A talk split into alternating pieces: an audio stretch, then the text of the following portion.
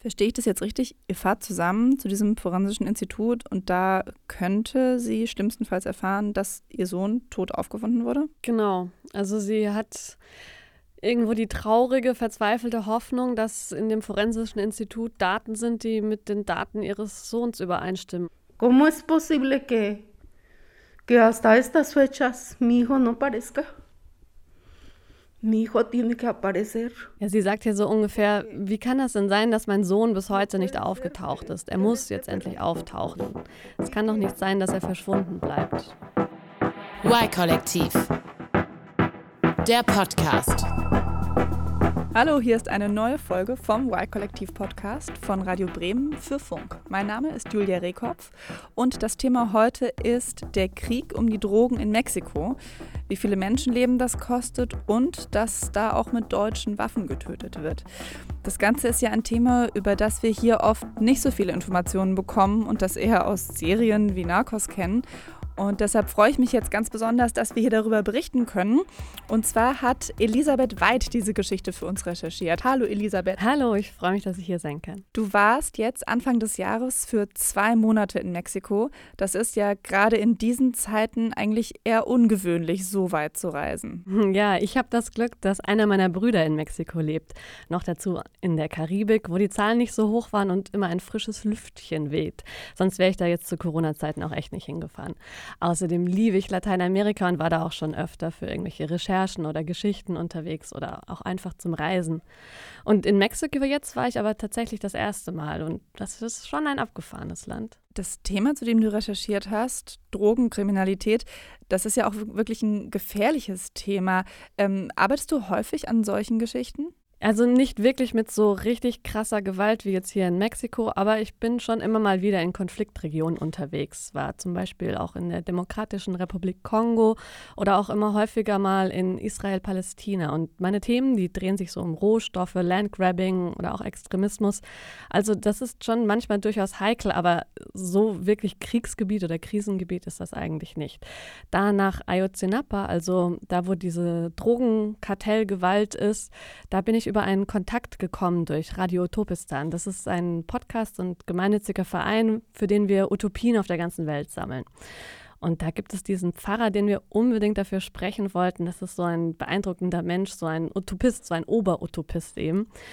Und ähm, der arbeitet jetzt seit ein paar Jahren da in Ayotzinapa, deswegen bin ich da hingefahren. Wie ist denn die Situation in Mexiko mit der Drogengewalt gerade? Also man hat da ja, wie gesagt, meistens von Serien eher so die Bilder im Kopf, dass da teilweise auf offener Straße geschossen wird und ganz schlimme Dinge passieren. Wie ist es denn wirklich? Ja, also es gibt Regionen oder auch so Szenen, da kriegt man da überhaupt nichts von mit, wenn man so als Tourist in der Karibik unterwegs ist zum Beispiel. Aber eigentlich haben die Kartelle auch da alles in der Hand und nehmen zum Beispiel Schutzgeld von den Bars oder Hostels. Und im Hinterland dann, da ist teilweise wirklich Krieg, also Gewalt, Tote. Und in den letzten zehn Jahren hat dieser Drogenkrieg ganze 150.000 Menschenleben gekostet die sind sicher tot und von weiteren 60.000 Menschen weiß man gar nicht, was mit denen passiert ist. 60.000? 60.000, ja, das muss man sich mal vorstellen. Fast eine deutsche Kleinstadt. Die sind einfach verschwunden.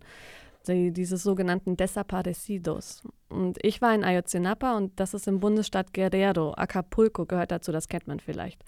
Und in Ayotzinapa, da sind vor ein paar Jahren diese 43 Studenten verschwunden. Vielleicht erinnerst du dich an die Geschichte. Das war damals ziemlich groß in den Medien weltweit. Du sprichst da jetzt schon von, von krasser Gewalt, die da auch stattfindet. Wie bist du denn da im Land unterwegs gewesen? Also wie hast du auch für deine eigene Sicherheit sorgen können? Ja, ich habe auch wirklich lange überlegt, ob ich da überhaupt hin soll, da direkt nach Ayotzinapa, auch mit diesem tollen Kontakt zu diesem Pfarrer. Und da habe ich mir dann eine Sicherheitseinschätzung von Kolleginnen geholt, die da öfter unterwegs sind und zu dem Thema arbeiten, ob ich da wirklich so hin kann als Journalistin. Ähm, und die meinten, Mexiko ist natürlich generell nicht unbedingt safe, aber als weiße Journalistin droht mir da jetzt keine extra Gefahr obendrauf. Ähm, und vor allem, wenn ich da mit den Leuten vor Ort unterwegs bin.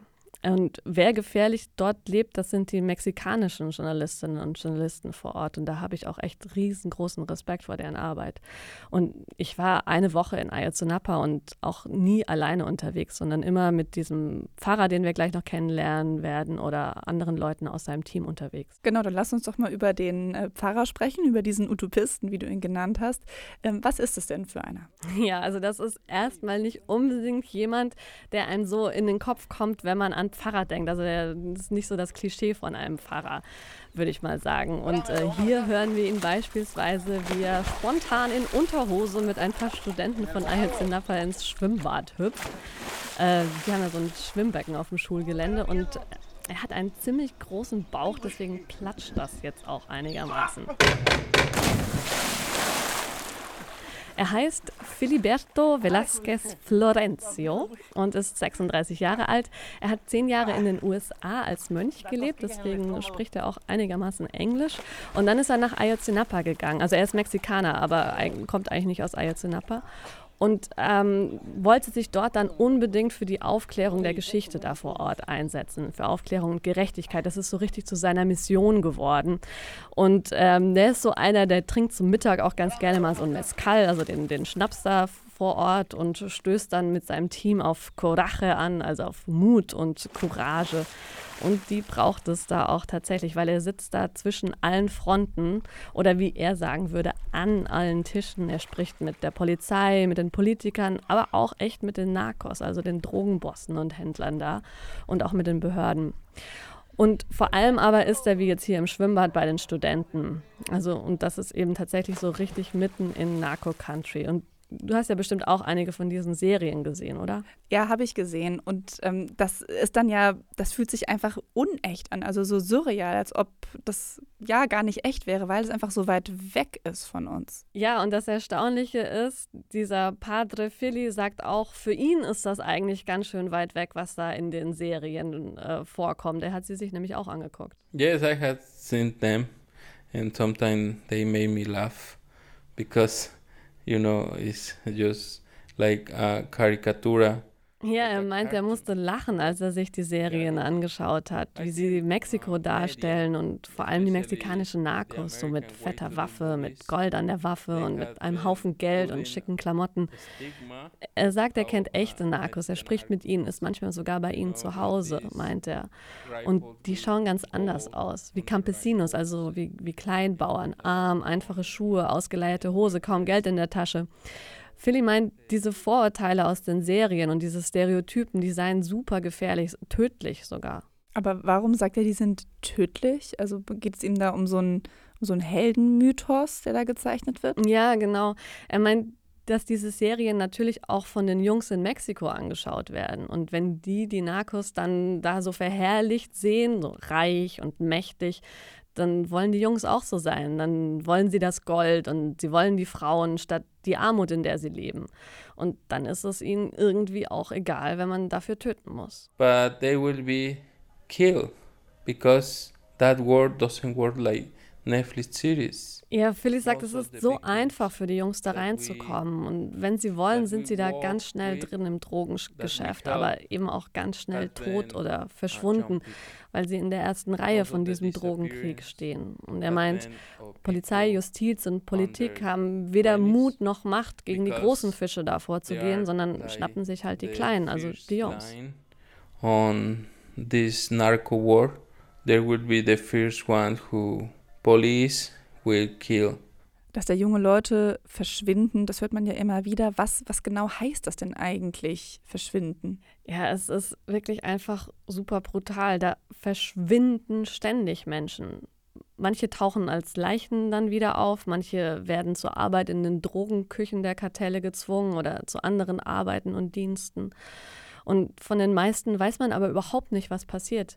Es ist echt dreckig und die Dimension kann man sich eigentlich gar nicht vorstellen. Also wir hatten die Zahl vorhin ja oben schon mal, 60.000 Menschen sind in den letzten zehn Jahren verschwunden.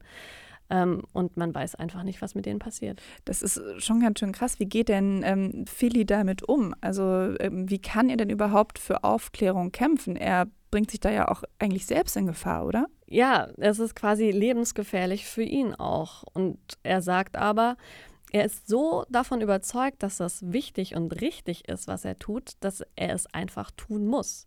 Und als Gläubiger hat er wahrscheinlich auch einfach so ein Gottesvertrauen, dass das schon irgendwie gut gehen wird. Und ihm hilft aber auch sein Status als Mann Gottes, also als Kirchenmann, ähm, weil ob Narko oder nicht, die Leute dort sind sehr gläubig. Gloria.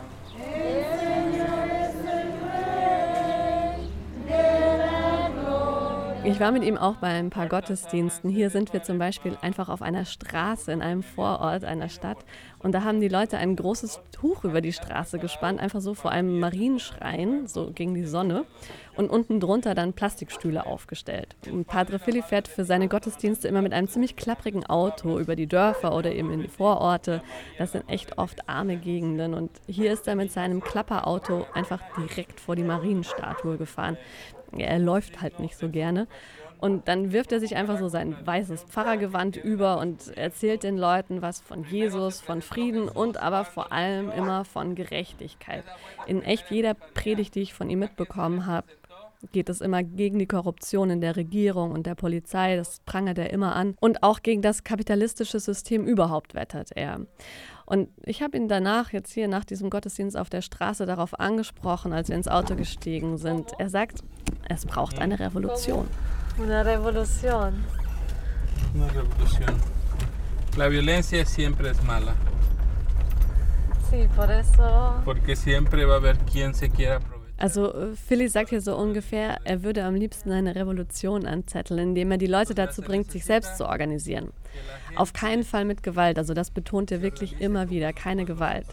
Aber er wünscht sich und er arbeitet dafür, dass die Leute autonom sind, unabhängig von der Regierung, so als Selbstversorger. Er gibt das Beispiel von den Gemeinschaften der Zapatisten. Das sind unabhängige indigene Gemeinden, vor allem im Süden Mexikos.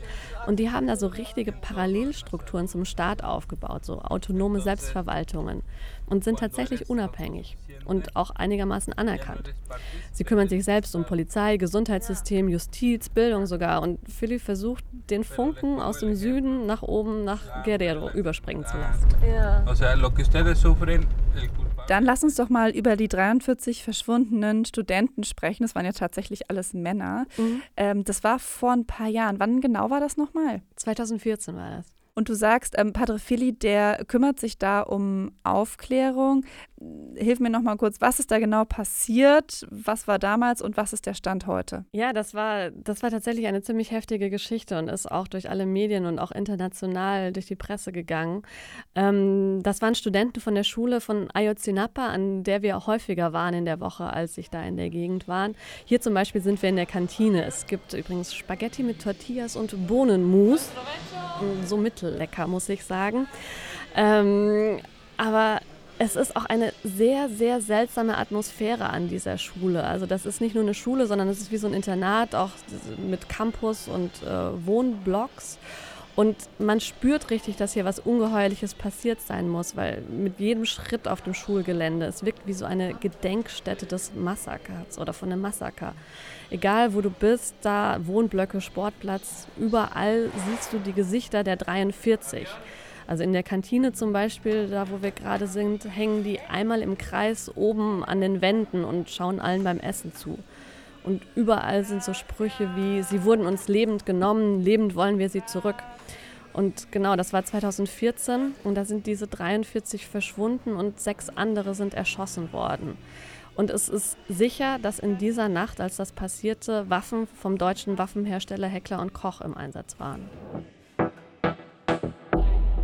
Die Kurzversion dieser Nacht, die sie in Ayotzinapa die Noche Tragica nennen, also die tragische Nacht, die geht so. 2014 im September haben mehrere Dutzend Studenten von Ayotzinapa Busse gekapert, um damit auf eine Demo zu fahren. Eine Demo gegen die Regierung und gegen Korruption und mehr soziale Gerechtigkeit.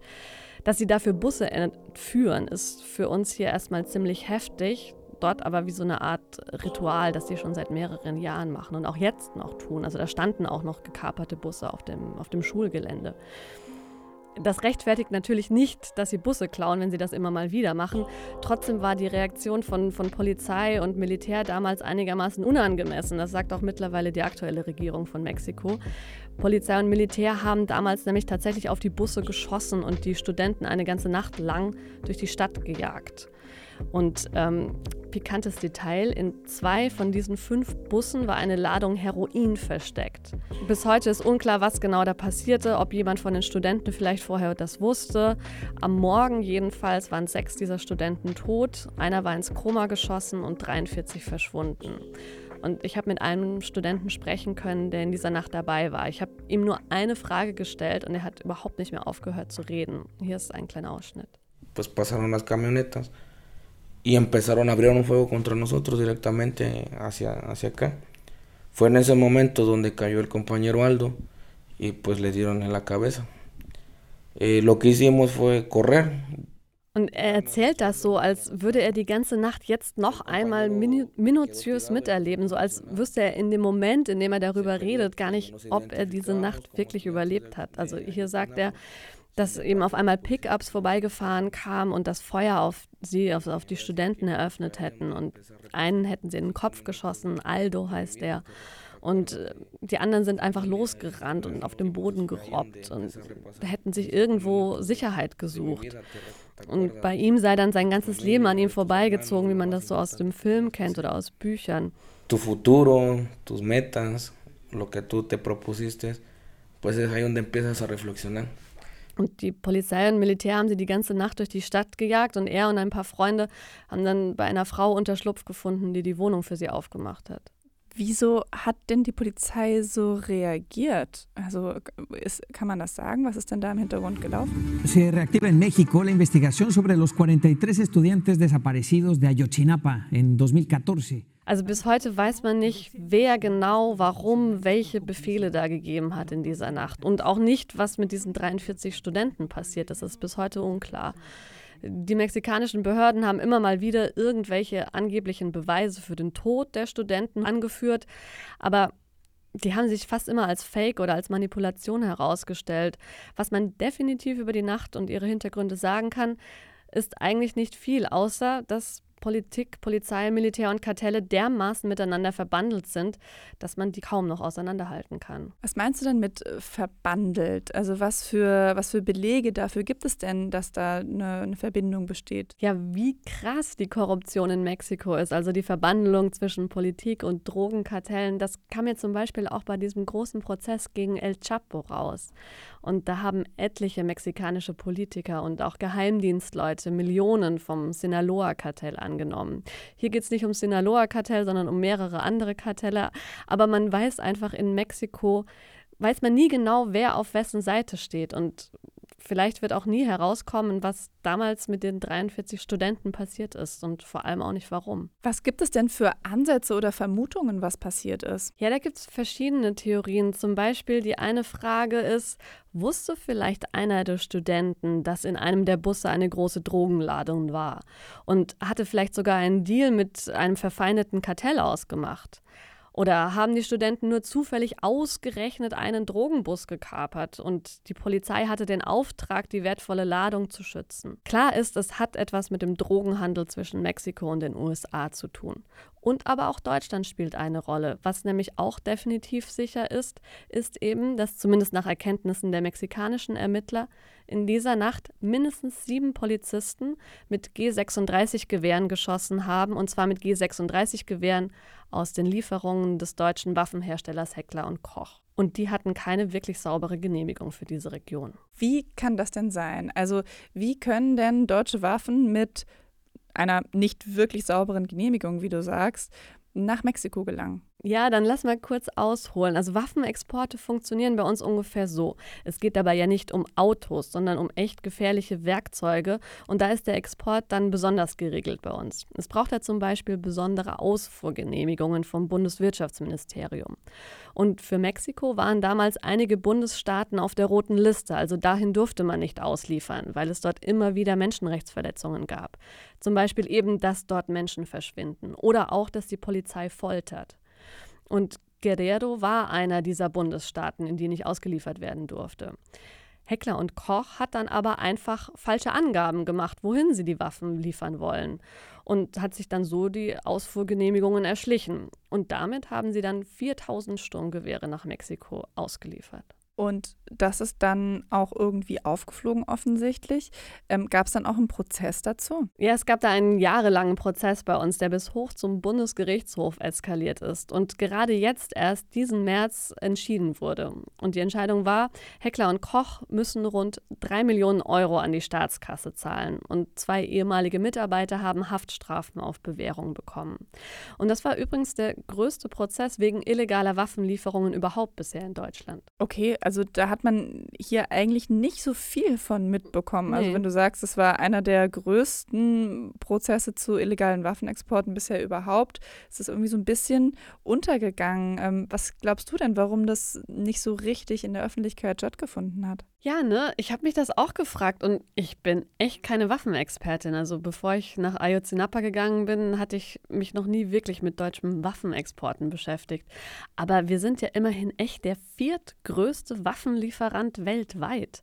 Und darüber habe ich dann mit Christian Schliemann gesprochen. Der ist beim European Center for Human and Constitutional Rights beim ECCHR hier in Berlin. Die Rüstungsbranche ist an sich eine, die sehr wenig nach außen lässt. Das heißt, sie brauchen schon einen gewissen Grad an, ich denn, Aktivismus, Durchhaltevermögen und Kenntnis, wo sie Informationen darüber erhalten, damit man überhaupt diese ganzen Lieferungen aufarbeiten kann, um dann auch ein Stück weit zu skandalisieren und auf Verantwortung zu pochen, wenn man dann rauskriegt, dass Dinge da entgegen der Gesetzeslage exportiert wurden und auch tatsächlich zu, ja, zum Tod von Leuten geführt haben. Schliemann sagt, das deutsche Waffenexportrecht ist zusammengesetzt aus verschiedenen Gesetzen. Das macht das so schwierig. Also da spielt zum Beispiel das Kriegswaffenkontrollgesetz mit rein oder das Außenwirtschaftsgesetz. Und da gibt es dann teilweise Lücken und teilweise Widersprüche. Und das macht das alles eben nicht sonderlich eindeutig. Und vor allem hätten Opfer aus dem Ausland eben nicht die Möglichkeit, vor deutschen Gerichten zu klagen, wenn es um deutsche Waffen geht, die illegal ausgeführt wurden. Also es ist einfach absolut wichtig, dass die gehört werden sollen, weil es sonst eine sehr technische Materie bleibt, wo überhaupt nicht klar ist, was mit den Waffen passiert. Und das schneidet einfach das Gesamtbild ab, wo es um Menschen geht, die ja am Ende mit diesen Waffen angeschossen werden. Und solange man das nicht mit reinbringt, ist nur die Hälfte der, der Geschichte erzählt. Und zwar die weniger relevante Hälfte. Ja, ich verstehe, was er meint. Also das hat man ja auch bei dem Studenten gemerkt, mit dem du gesprochen hast, der in dieser Nacht dabei war und der das eben erlebt hat, dass Kommilitonen von ihm angeschossen wurden. Das ist dann in so einer Situation natürlich was ganz anderes als, oh, da hat irgendeine Firma ein, eine Genehmigung oder ein Formular falsch ausgefüllt. Hm, Was sagen denn die Leute in Mexiko zu dem Urteil? Ja, ich habe nach dem Urteil ein paar Nachrichten bekommen. Das war ja, als ich schon wieder zurück hier in Deutschland war. Und die Leute in Mexiko, die fanden vor allem wichtig, dass ihre Geschichte mal einen Effekt hatte, so eine Auswirkung. Dass Heckler und Koch jetzt die drei Millionen zahlen muss, das geht ja nicht allein auf die Sache in Ayotzinapa zurück. Aber es ist eben ein Teil in dem Puzzle. Und vorher schon, als ich vor Ort war, da hatte ich auch so den Eindruck, den Leuten ist einfach wichtig, dass sie diesen Teil mal erzählen können, also ihren Teil, dass ihr Leid mal gesehen und auch irgendwo anerkannt wird. Rodriga zum Beispiel, diese Mutter, von der wir gehört haben, die, die schreibt mir heute noch fast jede Woche. Und wenn jetzt jemand noch zur Verantwortung gezogen wird, der eine Rolle in der Geschichte gespielt hat, auch wenn es nur ein winziges Puzzleteil in diesem riesengroßen Komplex Drogengewalt ist, dann ist das aber trotzdem einfach eben so eine Art von Anerkennung. Einer schrieb mir zum Beispiel direkt nach dem Urteil einfach so einen einzigen Satz. So, mir scheint diese Strafe angemessen. Wer hat dir das geschrieben? Also war das jemand, mit dem du in Mexiko auch schon zu tun hattest? Ja, genau, der heißt Meliton Ortega und der vertritt die Angehörigen der 43 Verschwundenen. Und er selbst hat einen Neffen in dieser Nacht verloren.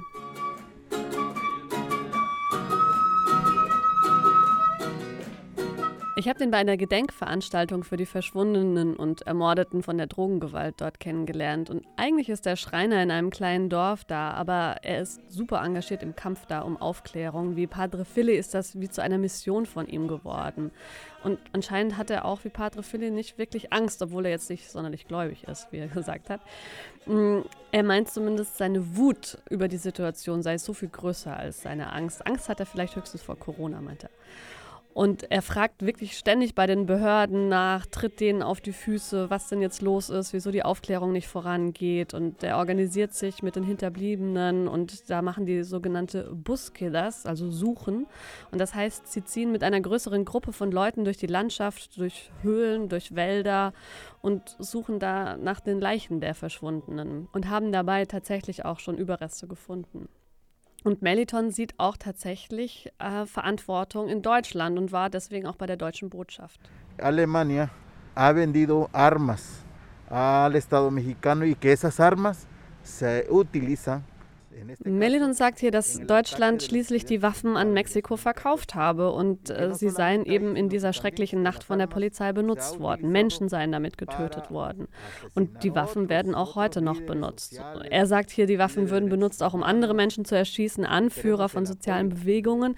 Aber also das ist jetzt ein Vorwurf, dafür gibt es keine Beweise. Aber dass die mexikanische Polizei immer wieder Menschenrechtsverletzungen begeht, das, das ist belegt mit welchen Waffen ist halt nicht hundertprozentig klar. Und Meliton will hier, dass Deutschland sich für die Aufklärung einsetzt und auch sogar für die Strafverfolgung. Es müsse Gespräche geben, sagt er. Waffen sollten das absolut letzte Mittel sein. Ist es denn realistisch, dass sich Deutschland dafür einsetzt, für Aufklärung zu sorgen? Ja, also es sind ja unterschiedliche Nationalstaaten und der deutsche Nationalstaat kann schlecht äh, Mexiko irgendwelche Vorschriften machen, wie die mit ihrer äh, Strafgerichtsbarkeit da umzugehen haben. Ich hatte ans Auswärtige Amt geschrieben, weil die sind ja zuständig für die deutschen Botschaften und Meliton war eben auf der, äh, bei der deutschen Botschaft. Und da habe ich dann eine sehr diplomatische Antwort bekommen, so von wegen, sie seien weiter im Gespräch. Und die Waffen, die sind ja immer noch in Mexiko, oder nicht? Ja, genau. Also Heckler und Koch hatte ja damals 4000 Sturmgewehre ausgeliefert und die sind da immer noch. In wessen Händen lässt sich nicht sagen und was genau damit getan wird, auch nicht. Und so eine Art Rückholaktion wie bei gesundheitsschädlichen Lebensmitteln, das kann man dann da also nicht machen. Hm. Fakt ist ja, es werden weiterhin Menschen getötet und es verschwinden auch weiterhin Menschen. Ähm, von 60.000 haben wir jetzt hier immer wieder gesprochen, ähm, von denen man einfach nicht weiß, wo sie bisher sind. Das sind ja wirklich unfassbar viele und ich kann mir immer noch nicht vorstellen, dass die einfach so verschwinden. Ja, es ist auch schwer in den Kopf zu kriegen und ich habe es auch selber noch nicht im Kopf, obwohl ich ja jetzt da vor Ort war und auch mit mehreren gesprochen habe, aus deren Familienkreis Leute verschwunden sind. Die gehen dann morgens aus dem Haus und kommen abends einfach nicht mehr nach Hause und am nächsten Tag hört die Familie auch nichts von ihnen und am Tag darauf auch nicht und so weiter und irgendwann ist dann klar, okay, mein Sohn, meine Schwester, mein Freund, wer auch immer, das ist jetzt wohl ein Desaparecido, ein Verschwundener.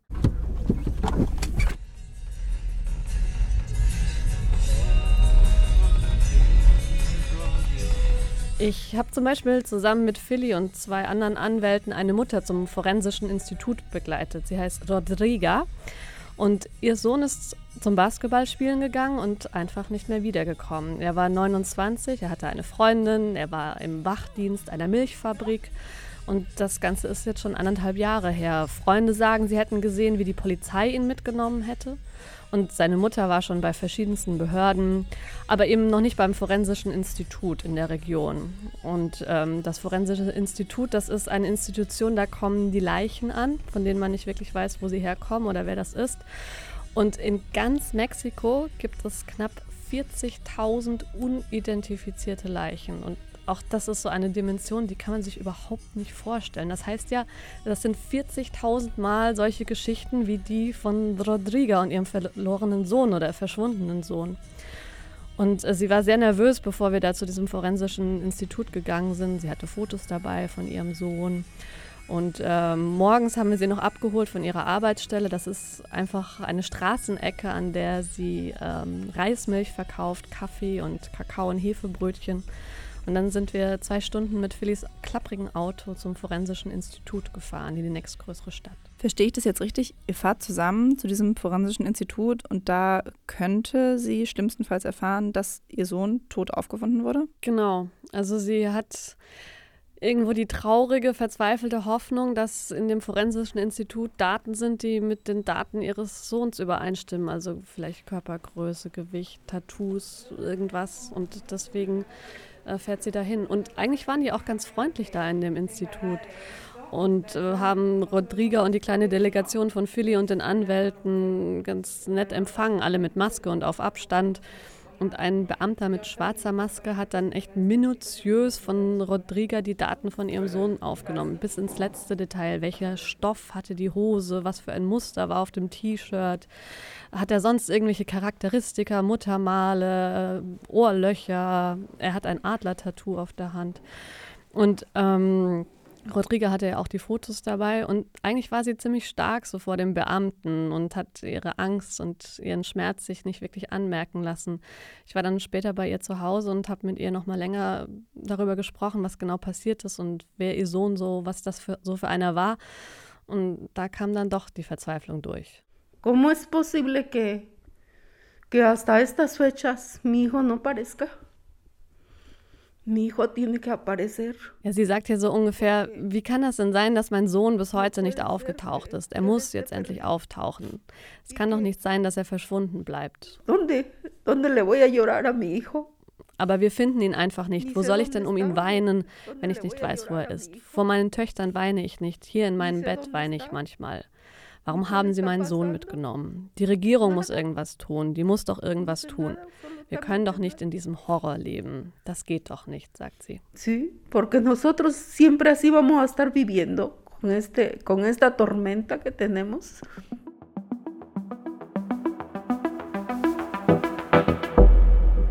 Wir haben jetzt schon ganz viel über die Verbandelung und Verflechtung gesprochen. Ähm, ist das denn vielleicht auch sogar gefährlich für die Mutter oder auch für den Pfarrer, ähm, da hinzugehen, in dieses forensische Institut und ähm, nach dem Sohn zu forschen? Also letztlich weiß man ja nie, wer auf welcher Seite steht und was dann jeweils so die Motivation ist. Ja, das ist genau das Problem. Man weiß eben nicht genau, mit wem man über was reden kann. Und äh, Padre Fili und sein Team sagen deshalb, es hilft, wenn sie immer in einer größeren Gruppe auftauchen, so wie jetzt hier. Da waren sechs Leute dabei. Und dann fällt dieser Termin nicht auf eine Person zurück, sondern da ist dann eben die ganze Gruppe. Und es hilft auch, wenn Zeugen aus dem Ausland dabei sind. Ähm, was der Termin da jetzt konkret gebracht hat, das habe ich einen der Anwälte gefragt, die mit dabei waren, Hegel Ramirez. Er arbeitet seit 15 Jahren als Menschenrechtsanwalt in der Region und der sagt, ja, der hat jetzt nicht so viel gebracht, wohl der Termin. Die Leute würden von den Behörden einfach nicht ernst genommen und respektlos behandelt, abgewimmelt. Se ve un menosprecio a la gente, que no es una prioridad para el gobierno, para las autoridades, este tipo de apoyo a la gente. Este, es la misma historia que nosotros Ja, und es sei an allen Stellen dasselbe, sagt der Justiz, Verwaltung, Polizei, die Politiker vor Ort. Die helfen den Leuten einfach nicht, sagt Hegel. Und zwar ganz im Gegenteil, die schicken sie mit der Bürokratie in einen endlosen Kreislauf und äh, die vermissten Angehörigen tauchen einfach nicht auf. Und manchmal sei es sogar genau die Absicht der Behörden.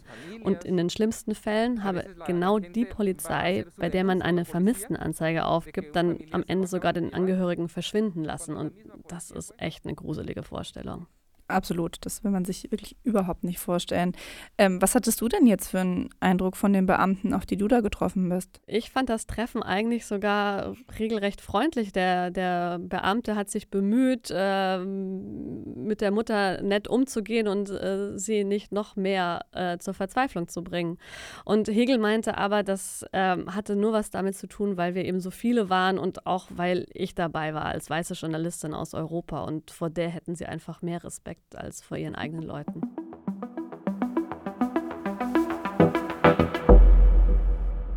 Lass uns doch noch mal auf das Thema Waffen zu sprechen kommen und auf das Thema ähm, Heckler und Koch. Ist es denn immer noch möglich, dass Waffen von denen dorthin geliefert werden können? Und was, was, was sagen die überhaupt zu der ganzen Sache? Ja, ich habe mit dem Pressesprecher von Heckler und Koch gesprochen und ich hätte so gerne ein richtiges Interview mit denen gemacht. Das hatten sie eigentlich auch in Aussicht gestellt, aber dann hat das leider doch nicht funktioniert. Es sei alles gesagt, hieß es, und außerdem liefern sie ja jetzt auch nicht mehr dahin und der neue Geschäftsführer habe mit dem Fall sowieso nichts zu tun, weil der damals noch gar nicht im Amt war. Und ähm, in der offiziellen Pressemitteilung sei alles gesagt und da heißt es, Zitat, Als Ausrüster von Sicherheitskräften in NATO und EU steht Heckler und Koch für den Schutz von Demokratie und Rechtsstaatlichkeit. Wir sehen in der Entscheidung des BGH unsere Unternehmenspolitik der jüngeren Vergangenheit bestätigt, an Auswahl, Führung und Aufsicht unserer Mitarbeiter aller Ebenen höchste Maßstäbe anzusetzen, um Fehltritten vorzubeugen bzw. entgegenzuwirken. Aha, okay. Also das ist jetzt eben so ein Pressestatement. Und ähm, hat der Fall oder das Urteil vom, vom BGH sonst noch was bewirkt? Ja, ich glaube schon. Also vielleicht sogar auch schon vor dem Urteil. Das Auswärtige Amt und auch das Bundeswirtschaftsministerium, die ja für die Ausfuhrgenehmigungen zuständig sind, die hatten mir auf Anfrage geschrieben, dass jetzt die Ausfuhr von Kleinwaffen an Drittstaaten, also das sind Staaten, die nicht NATO oder EU sind, dass die jetzt neu geregelt sei. Und das ist eben zum Beispiel Mexiko. Und die Zahl von diesen Kleinwaffen ist auch wirklich stark zurückgegangen. Und außerdem dann bei der Urteilsverkündung vom BGH, da meinte einer der Richter, dass es jetzt an der Politik sei, diese widersprüchliche Rechtslage in Sachen Genehmigungen da neu zu regeln die Friedensbewegung hat das richtig als historisches Urteil dann gefeiert und meinte sogar, es sei ein, Zitat, politisches Erdbeben gewesen. Und ist es das auch? Würdest du das auch so sehen? Naja, es ist zumindest ein ziemlich eindeutiger Wink mit dem Zaunfall, würde ich mal sagen. Und dass eben die aktuelle Gesetzeslage jetzt nicht unbedingt weiterhilft in dieser Sache. Und Christian Schliemann, der ja da wirklich Experte ist, also der Jurist vom ECCHR von vorhin, meinte, es gäbe schon einige Organisationen eben aus der Friedensbewegung und auch Politiker, die sich für ein neues, einheitliches Achtung Rüstungsexportkontrollgesetz engagieren. Äh, da gibt es zum Beispiel die Aktion Aufschrei, stoppt den Waffenhandel oder auch Greenpeace ist da dabei und die hatten sogar schon einen möglichen Gesetzentwurf von Juristen ausarbeiten lassen. Hm, da soll es dann zum Beispiel für Opfer eben möglich sein, vor deutschen Gerichten zu klagen. Und es soll auch insgesamt mehr Transparenz bei den ganzen Genehmigungsverfahren geben, damit man eben auch schon vorher, vor so einem Waffendeal, die Möglichkeit hat, da noch was dazu zu sagen. Und jetzt gerade in diesem Moment werden ja auch deutsche Waffen zum Beispiel im Jemenkrieg verwendet, von Saudi-Arabien und den Vereinigten Arabischen Emiraten zum Beispiel. Und das ist ja auch ein extrem schmutziger Krieg. Aber gut, welcher Krieg ist jetzt nicht schmutzig? Vielen Dank, Elisabeth, dass du uns diese Geschichte aus Mexiko mitgebracht hast. Gerne, danke, dass ich sie erzählen durfte. In zwei Wochen wird es hier in der ARD Audiothek eine neue Folge vom Y-Kollektiv Podcast geben. Dann wird Johannes Musial bei mir sein. Der hat sich mit dem Thema Gewalt, vor allen Dingen häusliche Gewalt gegen Männer beschäftigt und einige wirklich heftige Geschichten gehört. Bis zum nächsten Mal. Tschüss. Y-Kollektiv. Ein Podcast von Radio Bremen und Funk.